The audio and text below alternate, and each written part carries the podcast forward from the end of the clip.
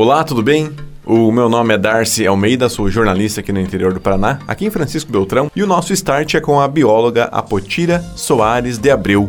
Ela é coordenadora de projetos da empresa Ciclo Ambiental Consultoria aqui de Beltrão. E afinal, o que é essa tal sustentabilidade? Oi, Darcy, tudo bem? Tudo e você? Prazer enorme em conversar contigo. Bom, Darcy, vamos lá, né? Quem ainda não ouviu falar sobre essa palavra? É, nós estamos ouvindo e vamos ouvir cada vez mais, pois ela está presente no ambiente corporativo, nas capas de revista, nas manchetes dos jornais, no comer nos comerciais de televisão, nas discussões acadêmicas e até conversa entre, entre os amigos. No bate-papo, né? Exatamente. Quando a gente se pergunta sobre o significado dessa palavra, a grande maioria das pessoas, elas sempre se relacionam com meio ambiente. Quando eu falo para você, Darcio, o que é sustentabilidade, o que, que vem na sua cabeça? Essa parte mais ambiental mesmo, né? É, exatamente, é isso aí. E não deixa de ser verdade. A sustentabilidade ela tem tudo a ver com o meio ambiente, com a água, com resíduos, com as florestas, com a preservação e conservação das espécies. Ela está diretamente ligada com os recursos naturais que o planeta nos proporciona e como as pessoas e as empresas utilizam desses recursos, né? E o conceito que as pessoas mais utilizam aí para divulgar esse termo de sustentabilidade é aquele conceito padrão, o usual, onde a gente consegue entender que o desenvolvimento capaz de suprir as necessidades das gerações atuais, sem comprometer as necessidades das, das futuras gerações. Ou seja, Darcy, é aquilo que nós temos disponível hoje para nós aqui. Nós temos, vamos conseguir deixar disponível para os nossos filhos?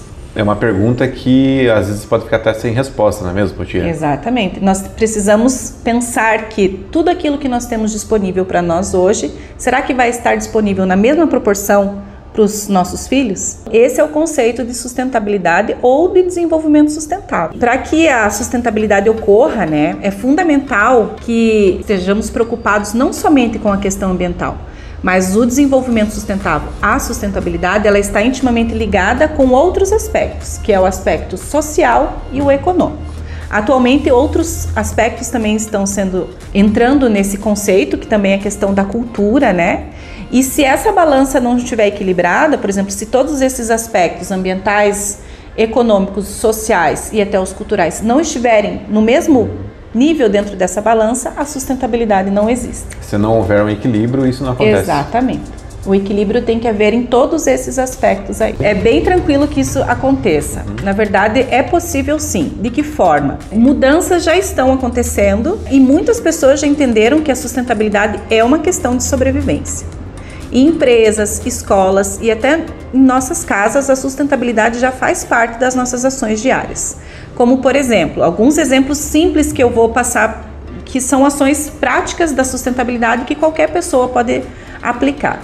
A questão de redução do consumo, utilização de transporte público, reutilizar embalagens, separar o lixo, economizar água, utilizar outras fontes de energia e também ensinar as crianças e jovens com uma educação ambiental adequada, entre outras ações. Bom, a gente sabe que isso já vem acontecendo, já vem sendo falado há muitos anos, né, Potira? Teu ponto de vista, depois de 15, 20, quase 30 anos que o termo é usado, que muita gente não sabe, né, que você me falava um pouco antes. Da gente iniciar o nosso primeiro podcast. As pessoas estão preparadas, estão mais conscientes? Como que você vê isso? Eu acredito que sim. Todo mundo está, de certa forma, já absorvendo esse conceito e os, os, nós, quando íamos para a escola, nós não aprendíamos isso, né? Hoje as crianças, essa parte de sustentabilidade já é um conteúdo obrigatório dentro das escolas.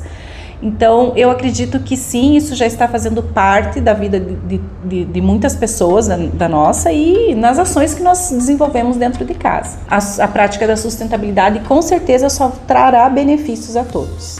Alguns exemplos, Potira, de ou, alguns projetos que você conhece que já estão em prática que podem ser trazidos para o nosso dia a dia em se tratando de sustentabilidade? Exemplos básicos é, por exemplo, a transformação do lixo em energia. Um exemplo simples, né, que vem acontecendo e está em alta. Outro exemplo é a mudança das fontes de energia, né? A, a, a energia hoje pode ser gerada a partir de recursos que tem fontes inesgotáveis, como o sol e o vento, né? O que mais? A própria energia hidrelétrica também é um recurso que é uma, uma fonte de energia que também é considerado sustentável.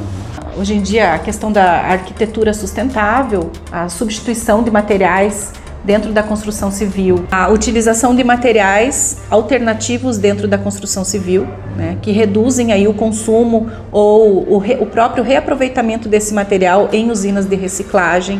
Então, são realidades também que são muito comuns aqui no nosso município. Estão sendo adotadas aí por muitas empresas. É, a gente está falando aqui, né, Potira, de Beltrão, né, Francisco uhum. Beltrão, uma cidade do interior do Paraná, com um pouco mais de 90 mil habitantes, e uma cidade que já tem, inclusive, também uma empresa que recicla. Você falou bem da questão de Sim. construção, da construção civil, né? Então, tem uma empresa em Beltrão, que é a Renove, e ela faz esse processo de é, reaproveitamento de materiais da construção civil que se transformam em outros materiais para ser aproveitados nas obras. Todo esse material, ele é dentro de uma, de uma obra que você faz dentro da sua própria casa, todo aquele material que sai, por exemplo, quando você quebra uma parede, ou até de grandes prédios, empreendimentos, todo o material que é da construção civil, que tem como fonte agregados de pedra, cimento, areia, você pode reutilizar ele, encaminhar para essa para essa empresa. empresa de reciclagem e é claro, essa empresa vai fazer a reciclagem do material e vai disponibilizar um material reciclado à venda. É isso que eu sei, mas o eu acho que... O meio ambiente agradece. O meio ambiente agradece. Potira falando agora sobre alimentação, né? O que, que você teria para nos destacar ou para destacar para quem está nos acompanhando? É um assunto bem interessante, Darcy. Quando a gente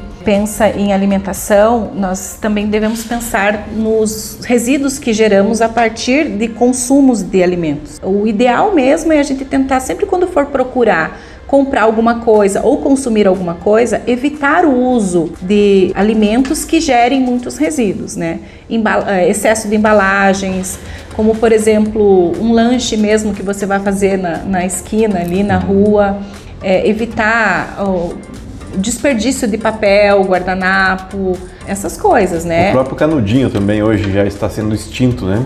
Embora alguns é, estabelecimentos ainda cedem é, para o cliente. O canudinho, eu acho que assim, Darça, do canudinho é uma, uma briga que eu tenho, sabe? Eu acho que o canudinho, coitado, ele leva a culpa. Não é só ele. Não é, entendeu? Você pode, ao mesmo tempo que você está sentado lá fazendo um lanche, é, ele não te manda o canudinho, porque é proibido, mas o guardanapo ele manda, aquele lanche ele vem embalado numa uma embalagem plástica, né? Vem uma latinha de alumínio. E por que que o coitado do canudo leva a culpa? Eu acho que essa questão do canudinho dava pra gente conversar em um outro podcast. Uhum. Porque é, o canudinho, coitado, levou a culpa, Darcy. Outro exemplo com relação à alimentação, é hoje nós somos, é, aqui em casa todos somos fãs de açaí, né?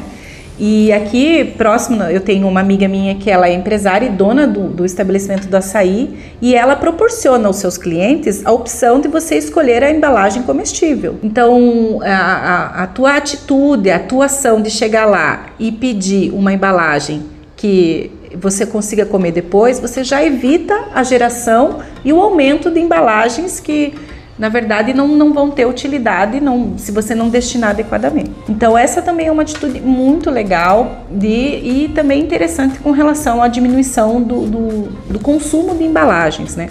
Assim como o mundo está cada vez mais digitalizado, o papel está desaparecendo, a gente percebe que revistas e jornais impressos estão aí praticamente nos dias contados, a grande maioria já vem deixando de existir no meio impresso, estão migrando aí para os portais, para a internet. Dá para pensar sim, pô, tirando um futuro sustentável, que as embalagens em geral, um restaurante, enfim, onde você vai, é, não digo em casa, mas assim, nos estabelecimentos, pode vir a se transformar e todos eles sejam comestíveis ou que eles possam ser um material que seja mais, possam colaborar mais com o meio ambiente?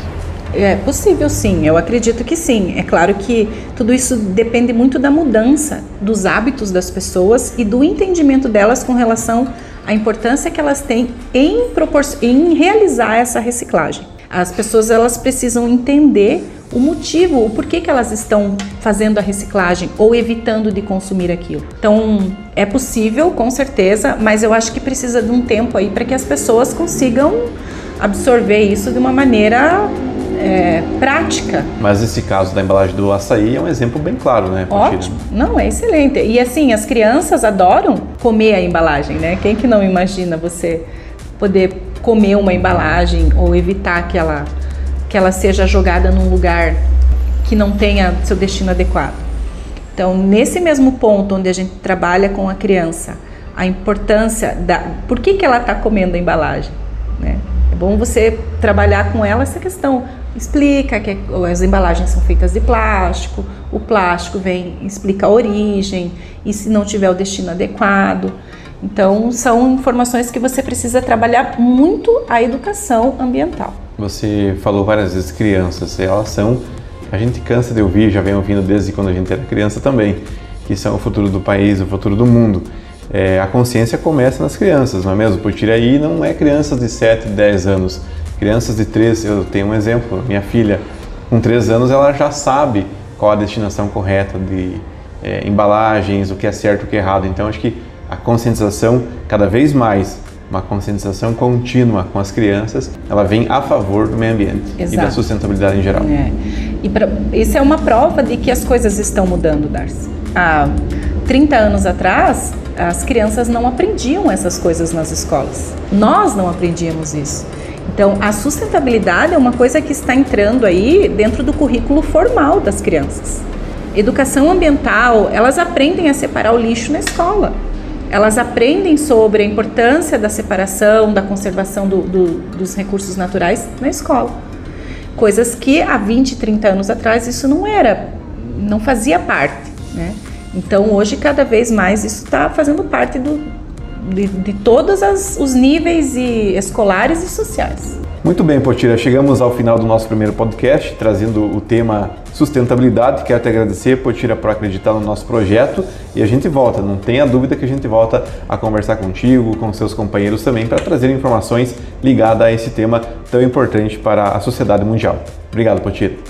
Darcy, eu que agradeço. Pode contar comigo. Nos próximos podcasts a gente pode, inclusive, incrementar e trazer outras ações sustentáveis que estão sendo desenvolvidas por aí.